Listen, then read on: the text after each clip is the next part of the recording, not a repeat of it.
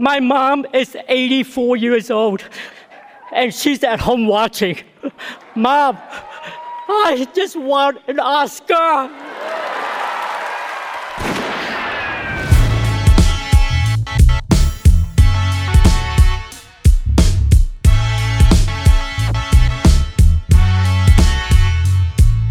Всем привет! Это подкаст Кинопоиска крупным планом. Меня зовут Дуля Джинайдаров, я редактор видео и подкастов Кинопоиска. А я Всеволод Коршунов, киновед и куратор курса «Практическая кинокритика» в Московской школе кино. Каждую неделю мы обсуждаем новинки проката, иногда разбираем классические фильмы, а еще советуем, что посмотреть. Еще время от времени мы с Всеволодом обозреваем какие-либо важные феномены кинопроцесса. И раз в год мы традиционно встречаемся утром в понедельник, плохо поспамши, не поемши. Злые. Чтобы сразу с пылу жару, как вот с горячими пирожками, чтобы обсудить итоги премии «Оскар», и чтобы этот выпуск вышел поскорее к вам, потому что еще же монтаж, еще же нужно нас как-то подчикать, порезать, как-то привести наши мысли, мыслишки, мыслицы к какому-то удобоваримому виду, чем занимается наш звукорежиссер Лера. А в остальном, да, вот мы стараемся обсудить Оскары как можно скорее, потому что, конечно, это кинематографический аналог Нового года. Подведение итогов. Мы как бы заканчиваем цикл, заканчиваем сезон и, оглядываясь назад, думаем, а как мы прожили этот год? Что в нем было главного? Какой фильм, какое кино останутся в истории этого сезона 22-23? И сегодня мы обсудим как сами итоги премии, так и, возможно, церемонию, потому что Всеволод не смотрел, он только с утра, значит, поразился результатом, а я наблюдал церемонию и даже вел текстовую трансляцию в нашем телеграм-канале общим планом. Поэтому у меня о ней, конечно, яркие впечатления, но ничего ярче того эффекта, который произвела победа «Все везде сразу», конечно, нельзя представить. Хотя, знаешь, конечно, это супер неожиданно. Если бы нам с тобой год назад кто-нибудь сказал, что этот фильм выиграет Оскар, то мы бы не поверили. Не Оскар, а даже семь Оскаров в ключевых всех номинациях. Это действительно очень бы удивило, да. Да, потому что я помню, что мы вообще не хотели его даже отдельно как-то обсуждать. У нас не было этого в планах. Я такой подумал, вот выходит несколько хороших фильмов, не очень больших, незаметных, может быть, в будущем, там, культовых в очень узких кругах. Давай-ка мы со Всеволодом их просто обсудим, посоветуем посмотреть, вот, но потом мы оба увидели все везде сразу, и я подумал, так, нет, этот фильм точно нужно как-то отдельно про него поговорить, и у нас выпуск, если ты помнишь, про все везде сразу, это обсуждаем все везде сразу, и еще два хороших фильма советуем. Мы не делали ставку на этот фильм вообще никакую, и сейчас про это, конечно, конечно, удивительно думать, что такое странное, необычное кино, которое стилистически кажется слишком дикое и, не знаю, кому-то пока что пошлое, слишком современное, слишком как-то мультифокусное кино, что оно выиграло такую традиционную академичную премию «Оскар». Это удивительно, хотя последние две недели все так яростно говорили о том, что все здесь сразу, конечно, обязательно победит, что я как-то примирился уже с этим, и поэтому в самой церемонии, когда вот объявили сначала режиссеров, а потом уже сам фильм, я подумал, ну, ожидаемо, ну, все вот букмекеры были правы, правы, но если вдуматься, это же просто какая-то дичь. Ну, и это даже хорошо. Ну, то есть, если сейчас я в карман засуну свои возмущения по этому поводу, сейчас я чуть позже их озвучу, в целом, сам по себе факт, он даже, мне кажется, благотворный и полезный. То есть, есть подрывной фильм, потому что он подрывает все основы драматургии, режиссуры, вкуса, ну и так далее. И вот он вдруг оказывается триумфатором самой главной премии э, в истории мирового кино. В этом что-то есть хулиганское, в хорошем смысле этого слова. И даже у меня возникает такая фантазия, что это все, конечно же, сами Дэниел и придумали. Это они все конверты тут перемешали, э, выкрали, поставили. Это все они и сделали, потому что, ну, кажется, что академики в трезвом уме, твердой памяти не должны были этого делать. Вот. Но в целом вот эта прививка такого хулиганства, это очень хорошо, я это приветствую. Мне поэтому нравятся и хулиганские выходки в Айтите во вселенной Марвел и прочие всякие такие штуки, да, когда жанр расламывается, раскалывается. И кролик Джоджо. Да, кролик Джоджо прекраснейший совершенно, да. Ну, то есть я такое люблю. Просто здесь действительно возникает ощущение перебора с этим фильмом. То есть отметить его стоило было, разумеется. Не знаю, в какой номинации. Э, может быть, даже лучший фильм. Оригинальный сценарий, очевидно. Не знаю, я болел все-таки за Макдону. Вот все-таки сценарий там тоньше, сильнее и глубже. Но или за режиссуру, или, может быть, лучший фильм. Но давать такое количество статуэток многовато. Я действительно болел там за Кейт Бланшет, я болел за прекрасную совершенно Макдону, да, у меня были свои любимчики, и я понимал все разнообразие этого года, да, то есть Оскар был в этом плане довольно репрезентативным в плане номинаций. И много было всего. И кажется, что очень такое, ну, правда, хулиганское и одновременно с тем какое-то разочаровывающее решение отдать все этому фильму. Понимаешь? Вот слишком какое-то оно очевидное именно в таком подрывном своем как бы плане, не знаю. В этом смысле, конечно, есть вот это ощущение, но мы с тобой такие миротворцы всем. Всем сестрам по серьгам, да-да-да-да. Мы как жюри Канского кинофестиваля иногда, или каких-то фестивалей, то, что им мы дали за фильм, давайте вот гран-при, за сценарий, актеров, дадим кому-нибудь другому. Потому что, чтобы не было обидно, чтобы мы показывали, репрезентировали весь спектр кинематографа, каким он был в этом году. И, наверное, если бы Американская киноакадемия была десятью людьми, людьми отобранными, то так бы и случилось. Но так получается, что киноакадемия – это почти 10 тысяч человек, я не знаю, там, по-моему, больше уже даже. И в последние годы еще туда активно набирали людей, которые как бы не соответствуют обычному представлению о киноакадемике, то есть побольше разнообразия. И в итоге это и вылилось в как бы нонконформистское решение – и то, что во всех номинациях, в принципе, отдали предпочтение какому-то одному фильму, потому что так работают большие числа, что у большого количества людей возникла вот эта вот идея дать приз чему-то подрывному во всех номинациях, и как бы они не сверялись, и поэтому такой вот немного оверкил. У меня есть это ощущение, что, возможно, too much, но все таки как жест, как церемония, это запомнится. И знаешь, я еще что подумал? Что Конечно, все здесь сразу выглядит таким прям хулиганским, нонконформистским, но ведь в основе этого фильма очень примиряющий посыл, очень гуманистический. Это не неожиданное человеконенавистническое произведение – которая конституирует какие-то ценности, которые не близки условно духу Оскара. Вот это вот, который э, все время старается говорить о любви к человеку, о демократии, о разнообразии, о том, что важно принимать других. Вот как бы про это же Оскар, про это же все время все шутят или критикуют. Вот дали опять каким-то темнокожим людям с инвалидностью. Вот. И, конечно, это про принятие, это на самом деле про гуманизм. И все здесь сразу, как будто бы среди всех фильмов, наиболее гуманистически, наиболее точно и на самом деле внятно и очевидно говорит именно про вот это вот давайте обнимем друг друга, давайте будем добрыми друг другу, давайте как-то жить дружно. С другой стороны, я еще подумал о том, что действительно, возможно, это очень интересный повод для размышления о том, какой год мы пережили. И в этом году действительно что-то такое тонкое, умное, изящное как-то было заглушено чем-то громким громким, чем-то большим. Ведь все здесь сразу, при всей его подрывной структуре, это большое кино. Большое, громкое, шумное, не глупое, безусловно, не злое, но вот громкое, шумное, пестрое, яркое. И, может быть, в этом можно увидеть и ну, образ этого прошлого года кинематографического, когда вот такое громкое, шумное, пестрое, яркое, как действительно заглушило какие-то другие голоса. Такой год мы пережили. Да, вероятно, это тоже вот на подумать, что называется, да? Да, есть год землекочевников, тихого очень, молчаливого кино. Есть, э, не знаю, год паразитов, такого неожиданного, взрывного, международного, стильного жанрового кино. Есть год коды, которое тоже инди, маленькое, очень такое эмоциональное, даже, может быть, сентиментальное, да, это был такой прошлый год. А в этом году все везде сразу. В этом году у нас камни которые говорят на фоне пустыни. Ну, вот такой вот год. Ну, кстати, действительно, да, фильм же про то, что ты живешь свою жизнь, никого не трогаешь, замученный такой, да, как героиня Мишель Ео, и вдруг ты оказываешься в какой-то развершейся мультивселенной структуре, где все резко меняется, правда, где от тебя, оказывается, что-то зависит. Тоже большой вопрос, что от нас зависит на самом деле, да, и что показал этот год в этом контексте. Но, тем не менее, она вдруг оказалась в мире, который резко изменился вдруг резко изменился, до неузнаваемости перевернулся, и открылись грани, которые были раньше не видны. Очень, мне кажется, ну, близкое ощущение, вот, по крайней мере, для меня, потому что этот год действительно очень много, слишком много изменил.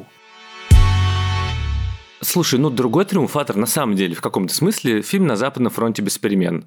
Антивоенное высказывание, очень стильное от режиссера, который работал в Голливуде. И страшное, да, очень важно. Стильное и страшное одновременно. Это, мне кажется, важно подчеркнуть, потому что там он действительно очень здорово сделан, но все это для того, чтобы показать ужас и беспросветность войны как таковой. Да, и я видел шутки, что давайте уже учредим э, на Оскарах отдельную номинацию для лучшего антивоенного фильма, потому что прям не могут пройти мимо. Но, мне кажется, «На Западном фронте без перемен», во-первых, очень хорошее кино, еще и тонкая экранизация довольно. Во-вторых, ну извините, антивоенные высказывания до сих пор максимально актуальны, и то, что их награждают, это в целом, ну, понятно. Это, мне кажется, тоже максимально точно отражает эту идею. Давайте жить дружно, давайте, пожалуйста, вот не надо вот этой вот фигни постоянной, которая у нас и к Первой мировой привела, и к остальным войнам. Да, а давай назовем, да, что за категории. Это лучший международный фильм, и получил награду Эдвард Бергер, режиссер, лучшая музыка к фильму и композитор Фолькер Бертельман, лучшая операторская работа, и это камера Джеймса Френда, и лучшая работа художника, это у нас два человека, художники, постановщики Кристиан Гольдбек и Эрнестин Хиппер. Слушай, я сейчас честно ждал, что как минимум за музыку получит «Вавилон» Дэмиана Шазела. Вот ты что выбираешь? «Вавилон», в котором очень яркое формальное решение во всем и художественная постановка, и костюмы, и музыка. То есть она там очевидно важна, она очевидно там занимает огромное место, и Джастин Гурвиц, композитор, он практически соавтор Шазела.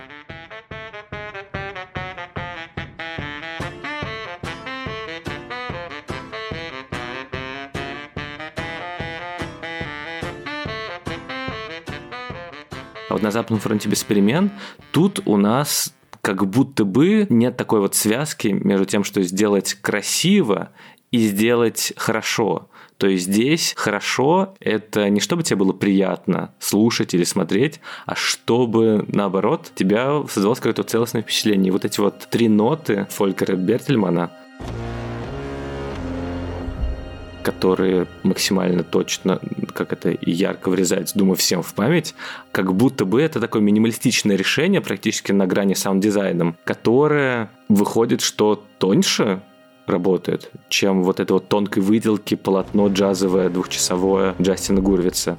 Я не знаю, на самом деле, как тут решали. Мне кажется, что тут скорее решили, что сначала мы награждаем фильм, а потом уже конкретных профессионалов, потому что Оскар, как нам многие говорили и как известно, это в первую очередь награда за фильмы, и что это не просто там лучший композитор, а это лучшая композиция в фильме. Мне кажется, еще вот в контексте как раз Западного фронта, здесь музыка, она ведь так впаяна вот в это произведение, да, вот ведь даже есть такое выражение, что лучшая музыка к фильму – это та музыка, которую ты не слышишь которая так растворена как бы, да, в этом произведении, да, что вот ты ее фактически не слышишь. То же самое с операторской работой. Такая растворенная в драматургии общей работа, что ты ее не видишь. А есть другой вариант, когда ты видишь, да, она выпирает. Операторская работа, монтажные решения, музыка, саунд-дизайн и так далее. И вот тут не очень понятно. То есть, понятно, что как бы нам, зрителям, наверное, хочется более яркие решения наградить, но академики, видимо, еще имеют в виду и первый вариант, да, когда вот растворенность в общей драматургии другие, и мы, может быть, даже и не слышим, и не замечаем, и не обращаем внимания на какие-то вещи, что показывает на самом деле не блеклость, а, наоборот, яркость и точность этого решения. Да, но с одной стороны, да, с другой стороны, все-таки, мне кажется, тут важнее именно желание выделить какой-то фильм. Просто, скажем, у нас есть награда за лучший монтаж, который взял все везде сразу, и монтажер Пол Роджерс. И он же сказал, что это всего лишь вторая его полнометражная работа. Вот, и здесь монтаж, кажется, невозможно было не наградить, потому что это супер яркое решение решение, выпирающая стилистическая особенность, особенно когда у нас между мультивселенными они прыгают, или же вот эта вот сцена потрясающая, когда Мишель Ео кричит в сотнях воплощений, и там сменяются что только не.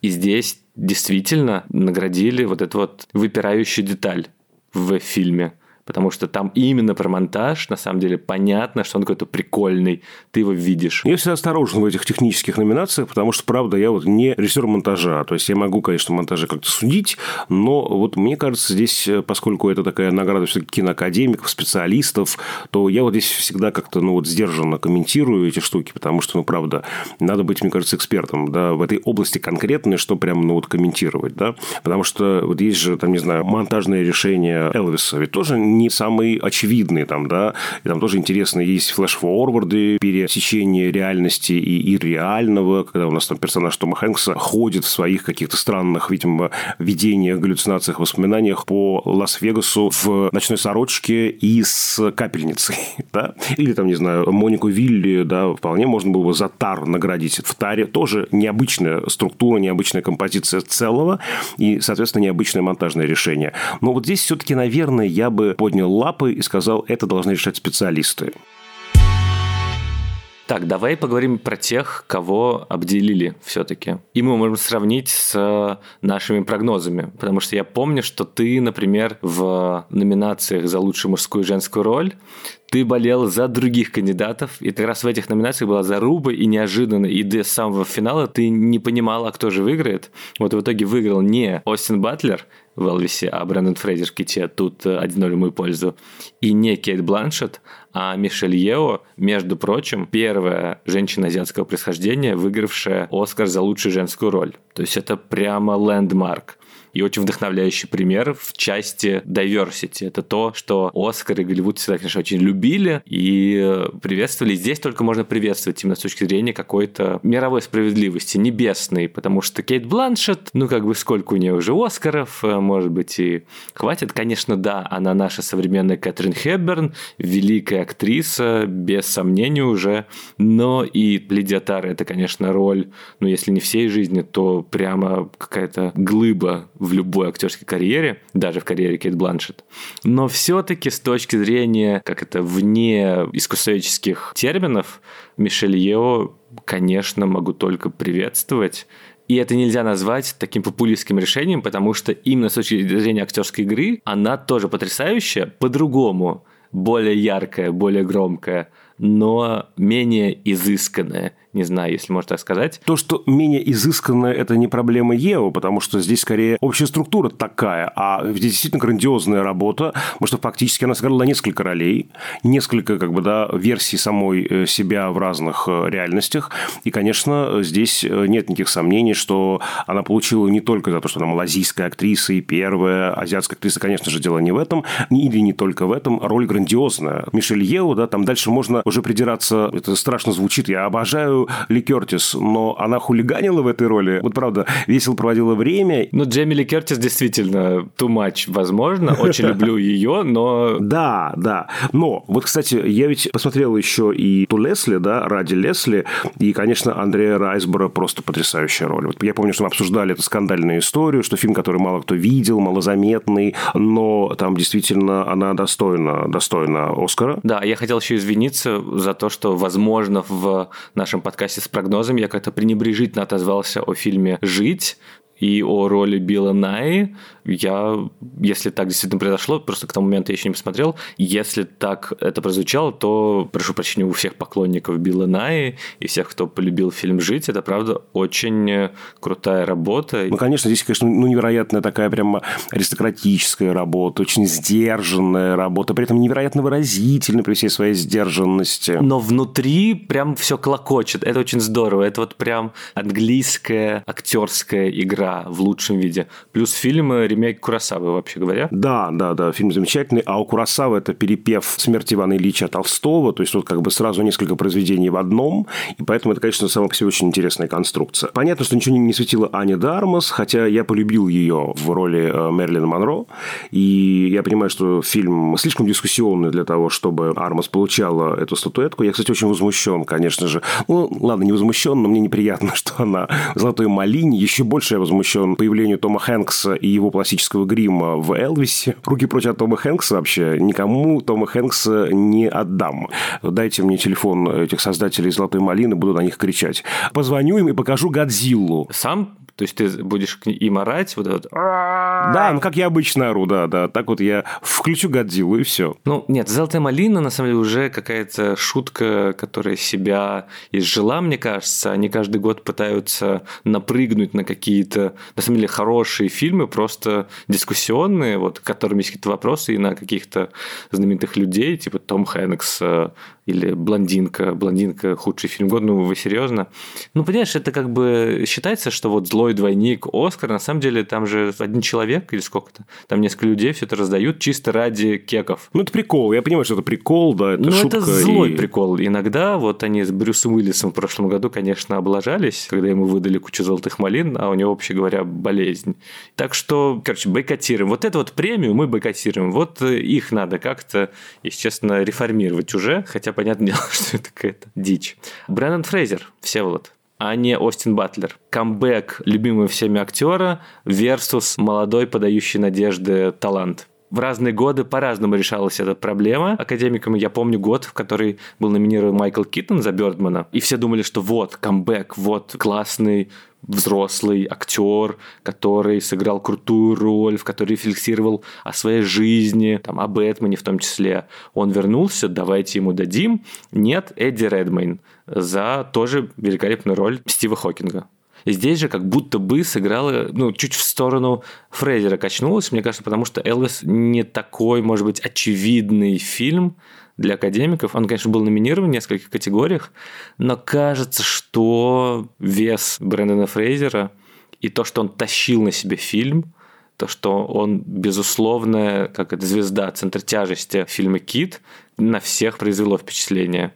И это, и гуманистическая какая-то направленность. Вот, потому что это, конечно, очень вдохновляющее кино. У меня вот здесь, на самом деле, нет такого явного лидера. Мне кажется, все они э, достойны, абсолютно все. И Пол Мескал за «Солнце мое», да, и Фаррелл, естественно, за Банши и Нишерина. Короче, все достойны, и тут как бы нет такого явного лидера для меня, например, да. Кто бы не получил, наверное, я бы был в чем-то доволен, в чем-то недоволен, но в целом все, как бы, мне кажется, более или менее на равных здесь. Ну, это правда. Тут какая-то такая самая ровная номинация, и мне кажется, что там прям маленькая маленькая разница была между Фрейзером и Батлером. Вот. А Кольну Фарреллу, ну, во-первых, у него Кубок Вольпи есть за эту роль. Так, на секундочку, тоже неплохо. Во-вторых, лично от нас со Всеволодом вручаем ему премию «Лучшие брови года» и, возможно, столетия. Нет. Нет? Я не готов с таким лукистским подходом мириться, вручая от себя. Хорошо. Лучшая бровь года. Всеволод отказался вторую вручать. Вот я только одно ценю. Да. Слушай, а ты посмотрел в итоге «Говорят женщины»? Да, это был очевидный выбор для академиков, потому что это, ну, во-первых, известный роман Мириам Тейвс, во-вторых, это Сара Полли, в-третьих, это очень важная, ну, мне кажется, тема, и он, правда, здорово придуман, да, то есть там же вот это такая двойственность, с одной стороны, внятная социальная драма, которая упакована в такой, как бы, детективный кокон, что ли, я не знаю, как это назвать, в структуру детективную, и вот прям начало, прям тебя втягивает совершенно как вот в эту воронку, да, и уже не отпускает. Причем очень такое сдержанное, даже хроматическое решение. Вот, не знаю, я в целом как бы согласен, наверное, с этим решением. Плюс там все-таки очень много построено вот буквально на том, что женщины говорят, и это именно то, что называется, возможно, кто-то бы назвал, там, не знаю, театральным фильмом немного, пьесы, разыгранной прекрасными актерами и актрисами, и туго затянутый вот действительно вот какое-то драматургическое ядро, э, вот этот вот как-то кулак тебя держит, и ты все как-то понимаешь, но вместе с тем это одновременно очень внятная работа и очень тонкая работа, и неочевидная, и которая на самом деле приглашает зрителя к тому, чтобы тоже он как-то включился вот в этот разговор между героинями и героями. И в этом смысле я просто не читал оригинальный роман, поэтому не могу сказать, насколько действительно там переработана в историю, но Сара Поля, конечно, потрясающая, ну, и актриса, и режиссерка, сценаристка, очень люблю ее фильмы «Любит, не любит», «Texas Waltz» с Мишель Уильямс, кстати. Это тоже очень тонкая работа на полутонах, которая как бы не повышает голос, но при этом ты понимаешь вот этот внутренний крик и боль. И это очень хорошо коррелирует и с темой подавленных чувств, эмоций, очень сдержанных героинь.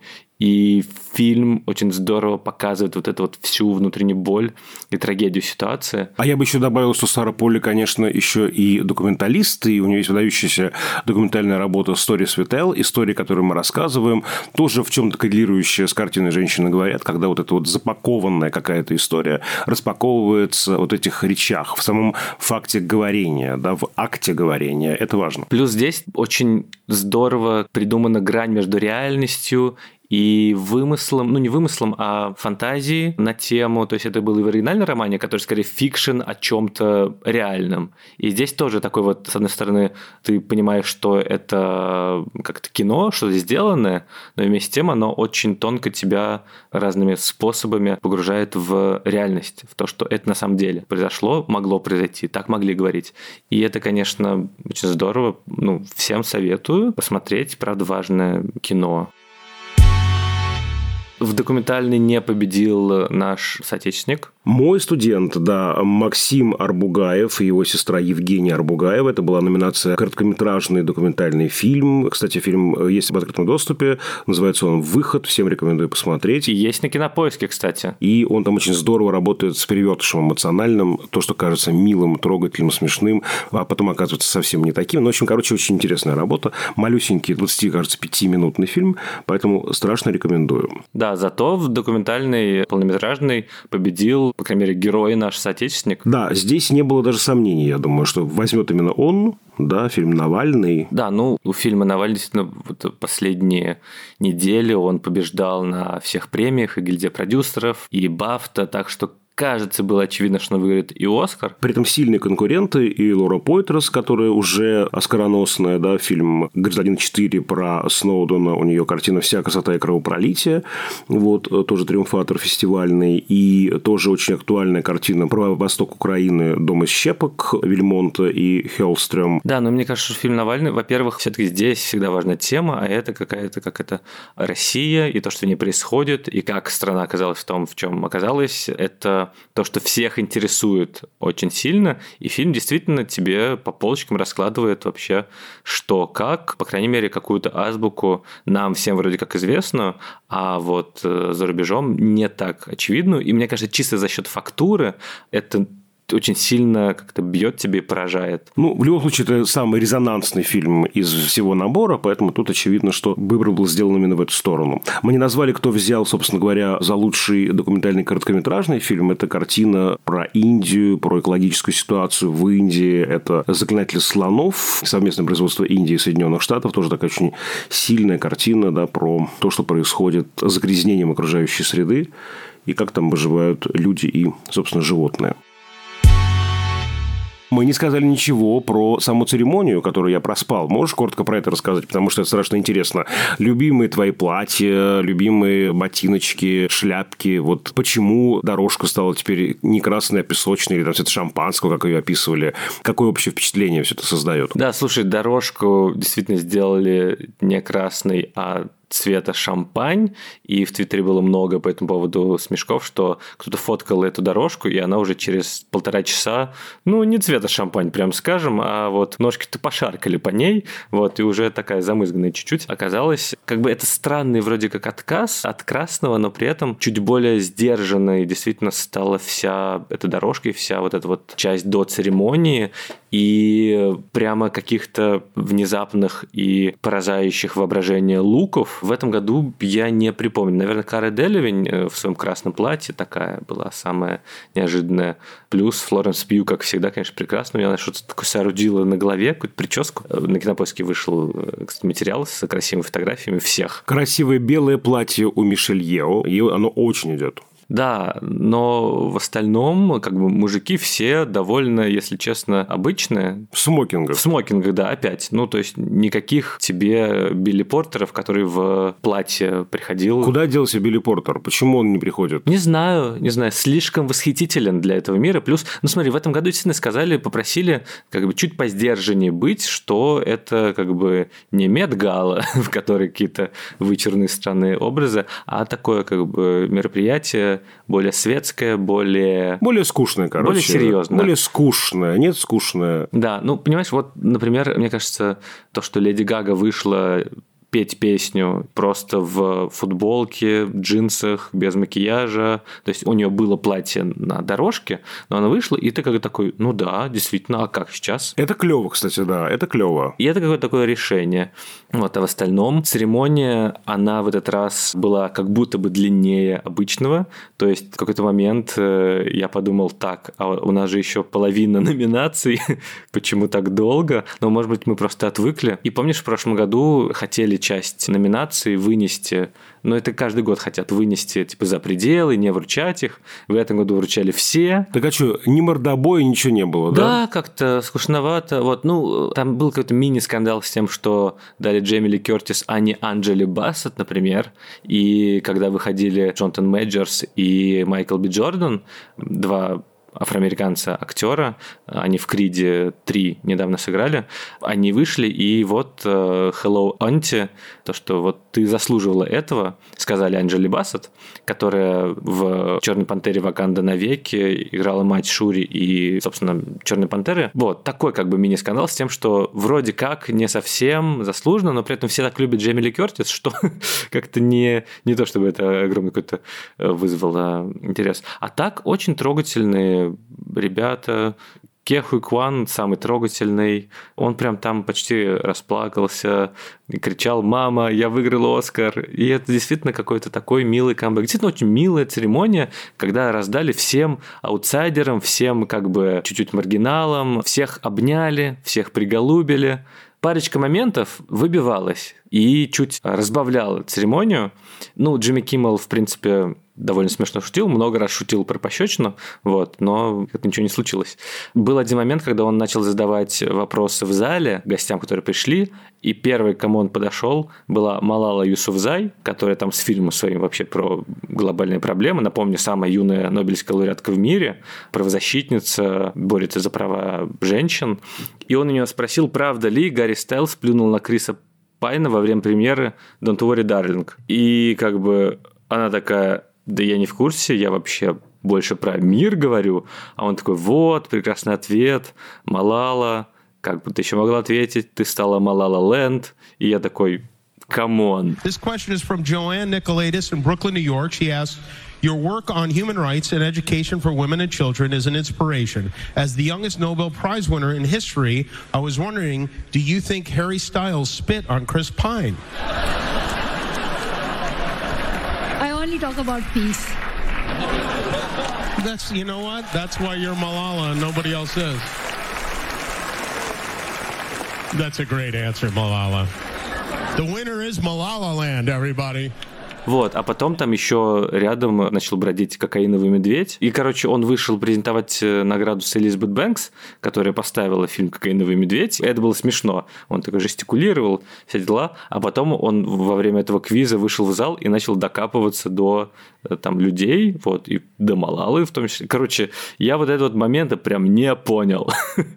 В остальном, ну, такая церемония, как церемония, где-то мило, где-то уютно. Очень круто выступили индийцы с Начу-Начу. Они выиграли Оскар за лучшую песню очевидным образом. Но там еще номер классно поставили, а как еще они могли сделать? А еще в самом начале Джимми Киммел такой, вот, многие лауреаты долго говорят, и в этот раз мы будем их прогонять с помощью специальных индийцев, которые будут выбегать, и вокруг них будут танцевать начу-начу. И они выбежали и начали это делать, и это было смешно.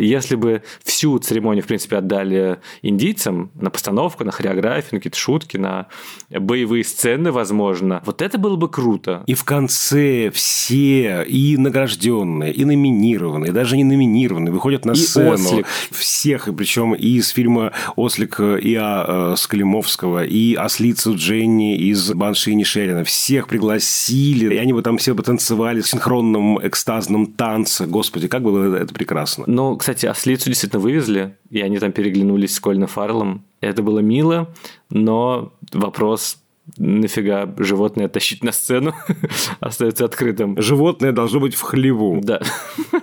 Ужасное, ужасное антиослиное заявление. Но знаешь, в целом у меня впечатление, Оскар вернулся. Ну, правда. Это та церемония, которую вот я в детстве смотрела по телевизору есть ощущение большого Голливуда. Ну, короче, не на вокзале Оскар вручают и уже хорошо, как было, помнишь, там сколько лет назад? В этой церемонии много было про кино. То есть тут не было пренебрежения к кино, как в прошлом году, где ведущие такие, вот диск э, «Последней дуэли» Ридли Скотта, ха-ха, этот фильм никто не смотрел, прикиньте.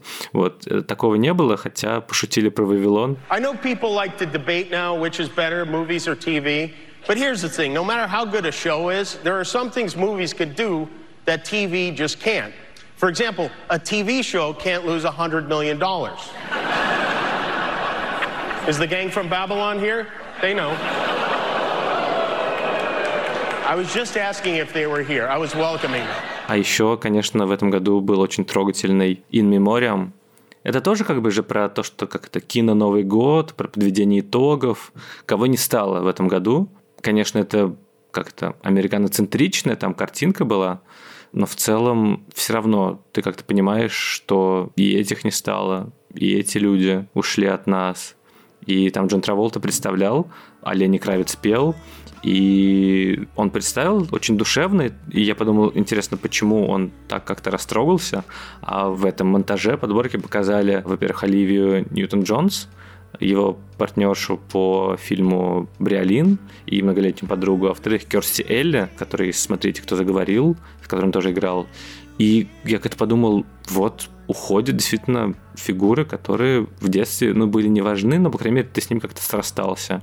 И каждый год вот так вот. И это какая-то неизбежность. И это какой-то круговорот жизни, наверное, спокойный. Не какой-то катастрофичный, травмирующий, а течение жизни. И то, что Оскар у нас тоже каждый год, и то, что мы можем смотреть его, и обсуждать его, и следить за ним, и спорить, достоин ли фильм, который выиграл главную премию, вообще носить звание лауреата премии «Оскар». То, что у нас есть эта возможность, это какое-то большое счастье, и даже пусть нам не подарил никаких знаковых моментов, вроде карточки Ла Ла Ленда, которые перепутали, или же ладони Уилла Смита, которая нашла щеку Криса Рока. В этом есть какое-то такое даже успокоительное ощущение, что, ну да, без вот всех этих странных мемов, но просто спокойное течение жизни.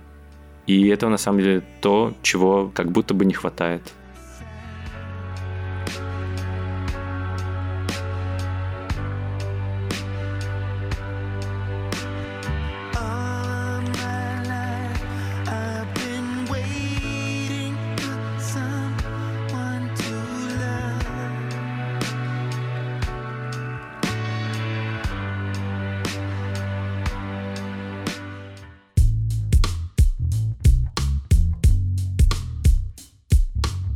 Что же, на этом все. Встретимся в следующем выпуске подкаста «Крупным планом», в котором мы обсудим фильм «Кит». Меня зовут Давлет Джинайдаров. А я Всеволод Коршунов. Напомню, что на наш подкаст можно подписаться в Apple Podcasts, Яндекс Музыки, Castbox и всех других аудиостримингах, а также на YouTube-канале подкаста Кинопоиска. Мы очень ждем ваши комментарии, оценки, вопросы и пожелания по темам будущих выпусков. Писать нам можно в отзывы на Apple Podcasts и ставить там 5 звездочек. Еще можно ставить сердечко на Яндекс Музыки, и вы подпишетесь таким образом на наш подкаст, и вам будут приходить уведомления, что вот вышел новый эпизод. Еще у нас есть почта подкаст собака кинопоиск.ру.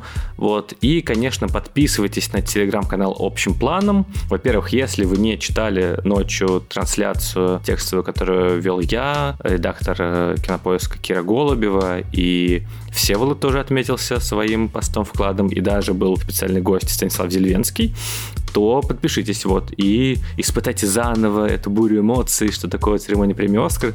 Плюс мы там пытались как-то шутить. А вообще мы выкладываем в нем эпизоды, там доп. материалы, опросы, картинки, мемы и общаемся со слушателями. Там можно нам писать. Над этим эпизодом работали звукорежиссер Лера Кусто и продюсер Бетти Исакова. До скорых встреч. До свидания. There was only one wish on my mind. So was Rajamouli's and my family's. RRR has to win, pride of every Indian. And must put me on the top of the world.